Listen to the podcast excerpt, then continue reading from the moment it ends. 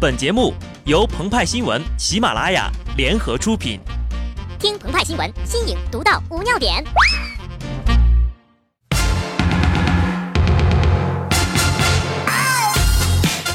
本文章转自澎湃新闻、澎湃联播，听众朋友们，大家好，我是极致的小布。传说中，每一位少女都幻想着自己成为了新娘，接受白马王子的迎娶。我的意中人是个盖世英雄。有一天，他会踩着七色云彩来娶我。长大后才知道，世界上没有童话，骑白马的也可能是唐僧。传统婚礼三步走：三拜、喝酒、闹洞房。前两项呀，基本礼数满足普通宾客。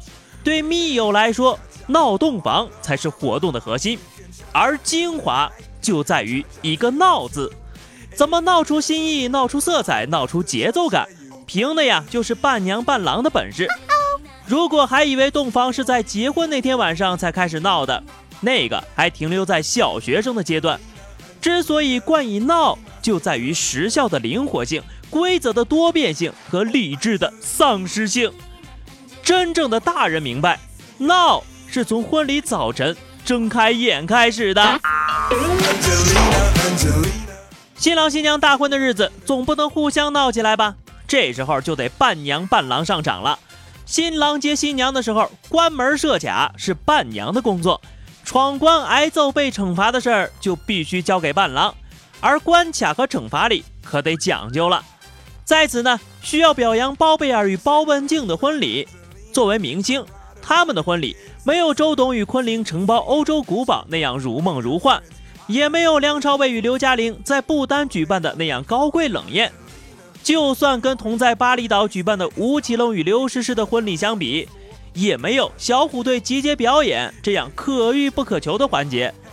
中式婚照、西式婚礼的混搭，非常的接地气儿。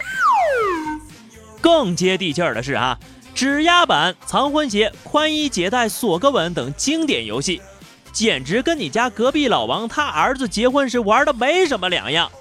毫不意外。也出现了将性感伴娘扔入泳池大玩湿身秀的环节。五位伴娘性感方面柳岩称后，好在还有重量级贾玲同队支援，让这场跟隔壁小王结婚一般接地气的婚礼没有出现需要打码的少儿不宜的画面。谁曾想呀，这场剧闹得喧宾夺主了，只半天便飙上了头条。到底该不该闹伴娘？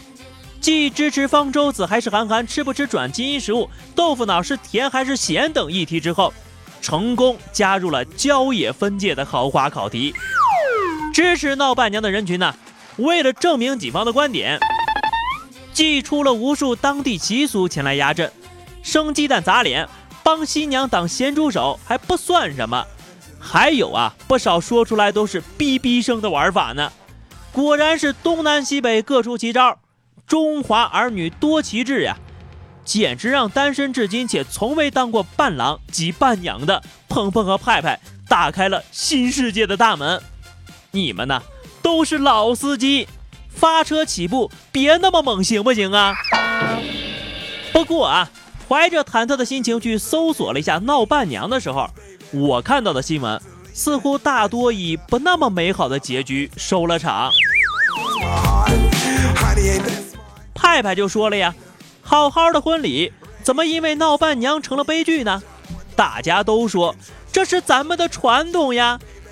鹏鹏表示：“所谓传统也分好和坏呀。再说了，闹伴娘哪儿是传统呀？从什么时候开始的呀？我怎么记得中国古代就没有伴娘呢？”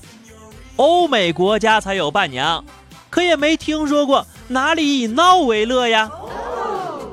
好在啊，反对闹伴娘的人数果然远高于其支持者呀。暂且不提配图中各种略带惊悚的闹了，单就此次闹柳岩来说，理智丧失了七八分，节奏感深得直男癌小王之心。虽然看不清视频中一闪而过的表情，不管怎么看。立即提起抹胸，孤独爬起的他，不是在笑吧？然而，还有不明真相的某网友给柳岩留言呢，对这群男星一点了赞。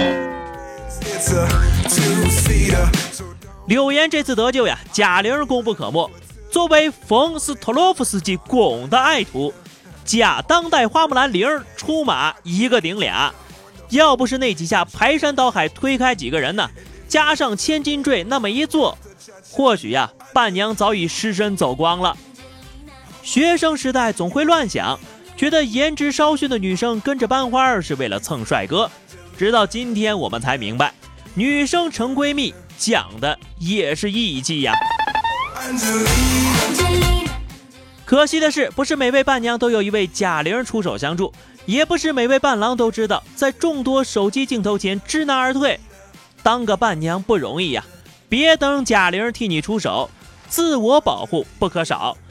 对此呢，派派他想起了柳岩说的一句话：“我穿性感衣服，这并不代表我行为放荡。”鹏鹏呢，想起了《疯狂动物城》里朱棣警官对猎豹警官的台词。我们兔子可以自己说自己可爱，但你们说就有点儿。派派又问了：“咱们都没闹新娘不假呀，可如果有网友觉得我们刻意站在道德的高地评判怎么办呢？”那就借某网友的一句话回复那些人：“若你没有道德底线，我站在哪里都是高地。”好的，那么以上就是本期节目的全部内容了。更多新鲜资讯，敬请关注喜马拉雅澎湃新闻。下期节目我们再见吧，拜拜。